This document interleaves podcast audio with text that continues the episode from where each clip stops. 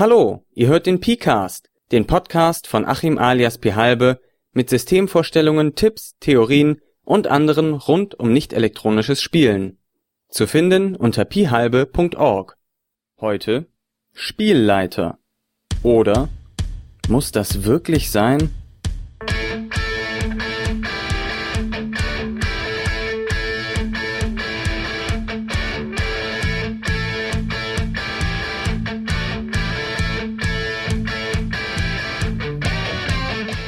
Hallo Leute, ich freue mich, dass ihr wieder eingeschaltet habt beim Pcast. Das Jahr ist gerade noch frisch, na eher gerade noch frisch. Es hat eine ganze Zeit lang keine große Folge mehr gegeben. Dafür will ich mich heute aber auch einem größeren Thema widmen. Heute geht es um den Spielleiter, beziehungsweise es geht um die Frage, was ist ein Spielleiter? Braucht man einen Spielleiter? Wann braucht man einen Spielleiter? Warum braucht man einen Spielleiter? Der Spielleiter wird ja von vielen Leuten als selbstverständlich und Gott gegeben, sage ich jetzt mal, oder in diesem Fall vielleicht eher Gygax gegeben, angesehen. Das heißt, fürs klassische Rollenspiel, für einen Großteil der Runden, die so gespielt werden, gibt es einfach einen Spielleiter. Punkt, keine Frage. Was ist jetzt eigentlich der Spielleiter? Der Spielleiter ist, wenn man das mit Computerbegriffen ausdrücken würde, Root. Der Spielleiter hat einfach Administratorrechte. Er darf mehr Sachen tun, als die meisten Spieler das können. Die anderen Spieler sind einfache Benutzer, die nicht viel dürfen. Der Spielleiter ist der Administrator, der alles regeln kann. Während die Spieler sich nur um ihren eigenen Kram kümmern, kümmert sich der Spielleiter um den Kram von allen. Was sind jetzt also seine Aufgaben? Die Aufgaben des Spielleiters sind tatsächlich vielfältig und von Instanz zu Instanz, also je nachdem welchen Spielleiter welches Systems in welcher Gruppe man sich anguckt, unterschiedlich. Dazu gehören, ich liste das einfach mal auf, die Regeln kennen, also die Bücher gelesen haben, verstehen, was da drin steht, die Regeln auslegen, das heißt zu bestimmen, wie welche Regel in einem bestimmten Anwendungsfall zu interpretieren ist, die Regelanwendung zu bestimmen, also zu sagen, Moment, jetzt ist ein Punkt, an dem wir hier eine bestimmte Regel anwenden müssen. Er entwirft die Geschichte, das heißt, er überlegt sich, worum geht es in dem Abenteuer, wer kommt alles daran vor.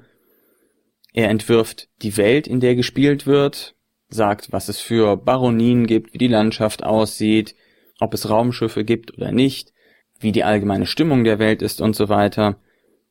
Er kontrolliert andere Charaktere, das heißt alle Charaktere, das heißt alle Charaktere, die nicht von Spielern kontrolliert werden, werden vom Spielleiter kontrolliert. Er ist dafür da, den Spielern Paroli zu bieten, also ihnen Herausforderungen zu bieten, an denen sie sich messen können, die sie auf Trab halten und sie zu fordern einfach. Er ist dafür da, das Spiel zu organisieren, zu sagen, wann und wo gespielt wird, wer alles dabei ist, was die Leute mitzubringen haben. Und er ist auch dafür zuständig, das Spiel vorzubereiten und alle Werte, Karten, Informationen, und so weiter, die er für das Spiel braucht, vorher bereitzustellen. Es gibt sicherlich noch mehr Aufgaben, die einem Spielleiter zuteil werden können, aber das ist, denke ich, schon mal eine ganz gute Auflistung von Dingen, die alle darunter fallen können. Das heißt nicht, dass bei jedem Spielleiter alles davon zutreffen muss. Was fällt nun an dieser Liste auf? Es fällt auf, dass es sehr viele Aufgaben für eine Person sind. Es ist wirklich eine ganze Reihe an Dingen, wenn wir das mal vergleichen zu den normalen Spielern, da ist die Aufgabe eigentlich in der Regel nur, kontrolliere deinen eigenen Charakter. Und der Spielleiter hat natürlich schon allein durch andere Charaktere kontrollieren mindestens genauso viel zu tun wie die Spieler. Und dann kommt noch der ganze Rest obendrauf. Also kann man sehen, dass es sehr viel zu tun ist für den Spielleiter. Er ist deutlich aktiver im Spiel beteiligt als die Spieler, wenn man von dieser Aufgabenliste her ausgeht. Und das kann zu zwei Dingen führen. Zum einen zu einer Überlastung des Spielleiters. Das ist dann die sogenannte verhasste SL-Rolle. Deswegen hat ja Dom vom Metstübchen dem auch ein ganzes Buch gewidmet, dem Spielleitern. Er sagt, es wäre die undankbarste Rolle im Rollenspiel. Weil einfach so viel zu tun ist und man trotzdem immer noch der böse Antagonist ist. Das andere, was passieren kann, ist, dass es zu Machtmissbrauch führt. Also ich sage das jetzt mal in Anführungsstrichen, weil es in der Regel nichts Ernsthaftes ist, aber trotzdem ist es so eine Art Machtmissbrauch, zum Beispiel, dass der SL seine eigene Geschichte durchdrückt, dass er vielleicht einen Spieler mal leiden sehen will, weil der das größere Stück Pizza bekommen hat oder was weiß ich, dass er seine Ideen und Vorstellungen von der Welt durchsetzen will, die Spieler zu seinem eigenen Handlungsverlauf zwingen möchte und ähnliche Dinge. Das heißt, diese zwei Probleme ergeben sich direkt daraus, dass so viele Aufgaben in einer Person vereint sind, an denen die anderen wenig Mitspracherecht haben. De facto ist es natürlich ein soziales Gefüge, wo die anderen auf jeden Fall Mitspracherecht haben, weil wenn sie alle sagen, du bist kacke, du spielst nicht mehr mit, war's das auch für den Spielleiter. Für die Spieler bleibt hingegen, wie gesagt, vordergründig übrig, den eigenen Charakter zu kontrollieren und dann je nachdem noch sowas wie die eigenen Regeln kennen, also Regeln, die den Charakter betreffen, ein paar Nichtspielercharaktere entwerfen, die irgendwie zum Charakter dazugehören und einen Ansatz für eine Geschichte liefern. Das muss nicht unbedingt dazugehören, kann aber. In der ganz klassischen Spieler-Spielleiter-Aufteilung. Und man sieht, diese Aufteilung ist deutlich asymmetrisch. Die Frage ist nun, muss das so sein? Und natürlich ist die Antwort, weil ich ein Fan von Indie-Rollenspielen bin, nein, das muss nicht so sein. Es muss nicht alles auf einem Spieler zentriert werden und je nachdem welches Rollenspiel man sich anguckt, auch bei den klassischen Rollenspielen, gibt es Varianten, wo mehr dieser Aufgaben auch auf andere Spieler ausgelagert werden. Um mal ein paar Beispiele dafür zu geben, was spricht denn eigentlich dagegen, dass die Spieler gemeinsam die Geschichte entwerfen? Alle Spieler zusammen, wie sie am Tisch sitzen, entwerfen die Geschichte, um die es grob gehen soll, oder den Ausgangspunkt für die Geschichte. Die spannenden Wendungen ergeben sich dann nicht durch die Geheimhaltung dessen, was der Spielleiter vorbereitet hat, sondern durch die Unberechenbarkeit der Ideen der anderen Mitspieler. Das wird ganz viel in spielleiterlosen Indie-Spielen benutzt. Auch ob eine Regelanwendung nun stattfinden soll oder nicht, also ob jetzt hier gewürfelt werden muss oder irgendetwas anderes, das kann auch von allen bestimmt werden. Also dass einfach jemand sagt, oh, ich bin der Meinung, hier muss jetzt aber mal gewürfelt werden. Da gibt es auch einige doch noch ansonsten relativ klassische Spiele, die sagen, sobald einer der Spieler der Meinung ist, hier muss jetzt mal gewürfelt werden, wird gewürfelt. Die Welt muss auch natürlich nicht vom Spielleiter oder vom Autoren allein entworfen werden, sondern kann gemeinschaftlich von den Spielern in der Runde entworfen werden oder von einem Teil der Spieler, die dazu Lust haben. Das kann man entweder auspalavern oder man kann dafür natürlich auch ein Weltentwurfsystem benutzen, also wie zum Beispiel das Dawn of Worlds oder Universales in Kombination mit meinem Dawn of Worlds Hack oder ähnlichem, da gibt es eine ganze Reihe an Mechaniken, wie man Spielwelten entwerfen kann, auch gemeinschaftlich und dadurch nicht nur dem Spielleiter Aufgaben und auch Verantwortung abnehmen kann, sondern auch dafür sorgen, dass alle Spieler voll und ganz dabei sind, diese Welt zu bespielen, zu erkunden, zu erleben. Was man auch machen kann und was auch bisweilen abseits der Regelwerke gemacht wird, ist, dass Nichtspielercharaktere, also andere Charaktere, die in den Szenen so auftauchen, von Spielern nicht anwesender Charaktere kontrolliert werden. Das heißt, wenn ich die Helden A, B und C habe und es sind gerade nur B und C anwesend, dann kann der Spieler von Held A durchaus den Krämer oder den Berater des Königs oder irgendwas ähnliches in der Szene verkörpern, solange er natürlich jetzt weiß, okay, welche Agenda hat diese Figur und wie muss ich mich ungefähr verhalten. Durch die Agendas dieser Nichtspielercharaktere und die Beziehungen der Charaktere untereinander kann man sehr gut eine Dynamik erschaffen, durch die jeder Spieler sehr natürlich einen anderen Nichtspielercharakter verkörpern kann. Und das Paroli bieten lässt sich damit natürlich super verknüpfen, indem man eben diese Agendas entgegengesetzt der Charaktere ausrichtet und den Leuten vielleicht noch ein bisschen Potenzial an die Hand gibt, irgendwie Schaden anzurichten. Also sei es Schaden in körperlicher Hinsicht oder in sozialer Hinsicht oder in geistiger Hinsicht oder was auch immer. Und natürlich das Spiel organisieren letztlich, das kann ja einfach jeder machen. Dafür kann man ja über technische Hilfsmittel, Umfragen im Netz oder was weiß ich, kann das natürlich jeder organisieren. Das sollte längst nicht mehr Aufgabe des Spielleiters sein, wie es das noch zu den guten alten nur Telefonzeiten war. Was man also sieht ist, im Grunde können wir jede dieser Aufgaben, die der Spielleiter hat, auslagern an Spieler. Wir können sie auf alle Spieler gleichmäßig verteilen oder wir können einzelne Fachgebiete entwerfen, die wir den einzelnen Spielern zuordnen. Das auf alle zu verteilen, auf die Gesamtlast des Spielleiters auf alle Spieler umzulegen, ist das, was natürlich spielleiterlose Rollenspiele ausmacht. Dass sie sagen, hey, jeder Spieler ist genau gleichberechtigt, jeder kann die gleichen Sachen machen und wir haben das so organisiert, dass trotzdem eine spannende Geschichte und ein Erlebnis dabei herauskommt. Das ist eine Idee, die von den Indie-Spielen geboren wurde. Das lässt sich gut umsetzen, das funktioniert. Aber ich muss auch sagen, nach längerer Überlegung, asymmetrische Aufgabenverteilung ist nicht zwingend schlecht. Es ist nicht verkehrt, unbedingt jemanden zu haben, der mehr Dinge tut als die anderen oder andere Dinge tut als die anderen. Das kommt aus mehreren Gründen. Zum einen sind nicht alle Spieler gleich stark involviert. Manche Leute wollen einfach nur hingehen, um sich ein bisschen bespaßen zu lassen. Das wäre dann der Casual Gamer aus Robin's Laws. Die Last des Spielleiters auf so eine Person umzulegen, ist wahrscheinlich keine sehr gute Idee. Das heißt, so jemanden davon auszusparen, schadet nicht unbedingt. Dagegen andere Leute sind dabei enthusiastisch, wollen Dinge tun, wollen sich darum kümmern, organisieren, die Welt nach ihren Vorstellungen gestalten, die eignen sich vielleicht eher dazu, mehr Aufgaben zu übernehmen in bestimmten Teilen. Ein anderer Punkt ist auch die verfügbare Zeit. Manche Leute wollen vielleicht viel tun, aber haben einfach nicht die Zeit, das Spiel irgendwie vorzubereiten oder ähnliche Dinge, während andere Leute die Zeit haben und zu Hause eh Dungeonpläne aufmalen oder irgendetwas. Noch ein Punkt sind die Fähigkeiten der Spieler, beziehungsweise das Wollen, wenn man davon ausgeht, dass die Spieler eigentlich alle sich die Fähigkeiten aneignen können dass einfach nicht jeder Spieler zum Beispiel ein geeigneter Dungeon-Architekt ist oder nicht jeder Spieler gerne tausend verschiedene Rollen verkörpert, aber dafür vielleicht lieber ansprechende Fallen sich ausdenkt. Oder dass ein Spieler sehr gerne die Welt entwerfen will, aber bitte, bitte keine Geschichte, die er darin erzählen muss, weil er dafür einfach keine Idee hat. Das kann alles, da spielt also sozusagen auch das rollenspielerische Handwerkszeug, das die Leute haben, mit rein. Wer von dem einen mehr hat, kann es auch mehr zur Anwendung bringen als andere. Und letztlich ist da natürlich auch noch der Aspekt der Fokussierung.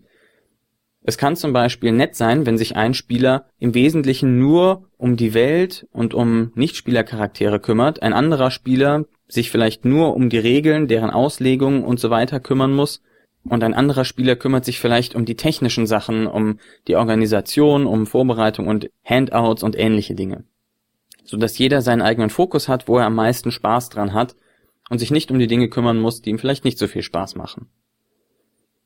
Um nochmal da so ein paar Beispiele zu geben, also ein guter Darsteller ist zum Beispiel für die Nichtspielercharaktere verantwortlich. Man könnte die Opposition in der Gruppe Reihe umgehen lassen. Jeder darf mal den Bösewicht spielen, der die Truppen gegen die Helden ins Feld schickt oder ein besonders regelaffiner Spieler ist die alleinige Autorität über die Anwendung und Auslegung von Regeln, darüber welche Regeln benutzt werden und was im Allgemeinen möglich ist und was nicht möglich ist im Spiel.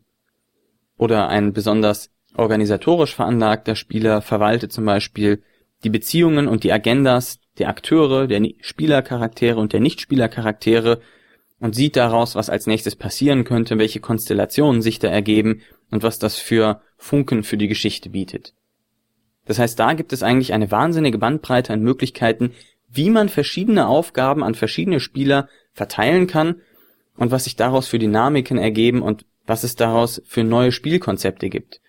Das sieht man leider bis jetzt sehr wenig verwirklicht. Also meistens sieht man entweder wirklich nur den reinen Spielleiter und die Spieler, dann gibt's noch die Variante, dass man den Spielleiter und Spieler mit Player Empowerment hat, die also ein bisschen mehr zu sagen haben, sagen wir mal User mit eingeschränkten Root-Rechten und eben den Spielleiter freien Fall.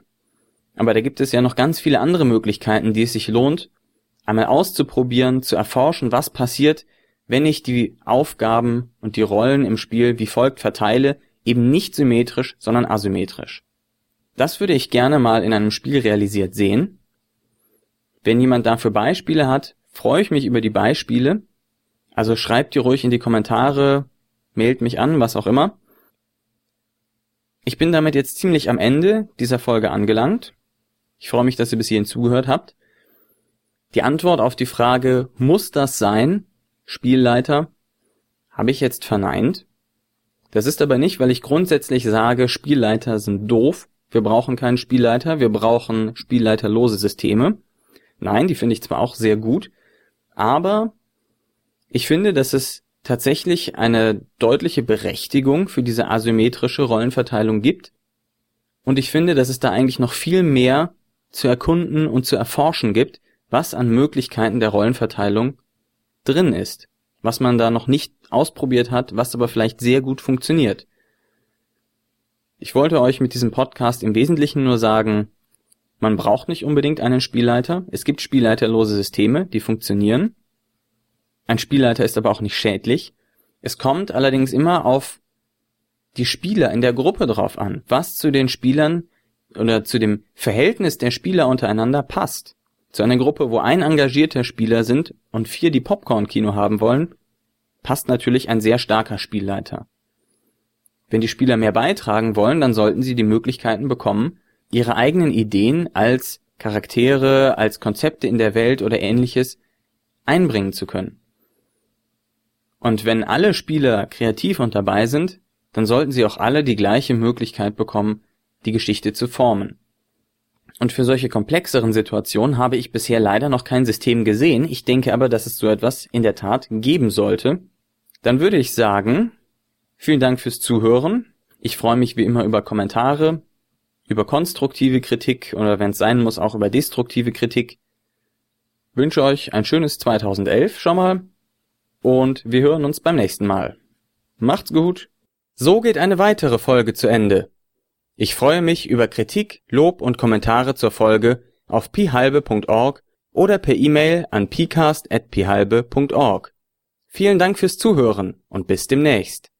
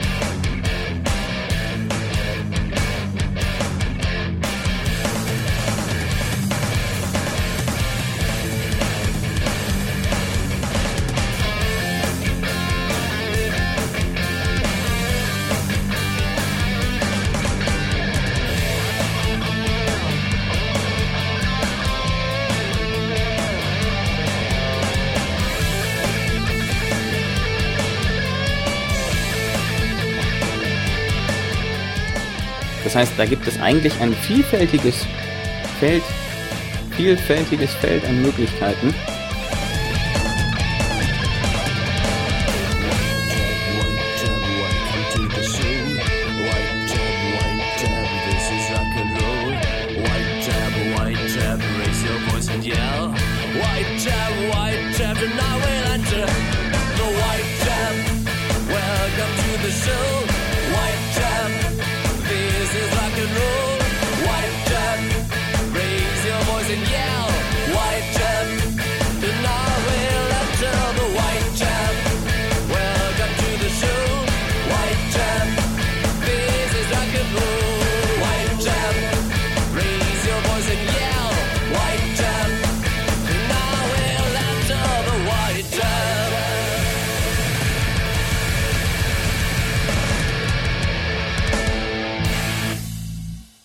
Dieser Podcast steht unter einer deutschen Creative Commons Namensnennung Weitergabe unter gleichen Bedingungen 3.0 Unported Lizenz. Siehe creativecommons.org. Die verwendete Musik ist das Stück White Trap von der gleichnamigen Band. Zu finden unter www.whitetrap.de